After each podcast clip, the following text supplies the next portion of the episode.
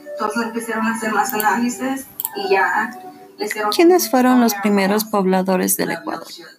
Los primeros pobladores del Ecuador fueron los pueblos indígenas, previos a la época de la colonización española y a la conquista inca.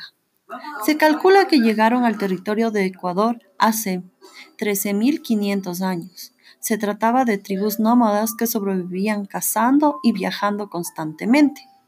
Procedían de regiones más al norte y se establecieron formando las primeras comunidades de población asentada en lo que hoy conocemos como Ecuador.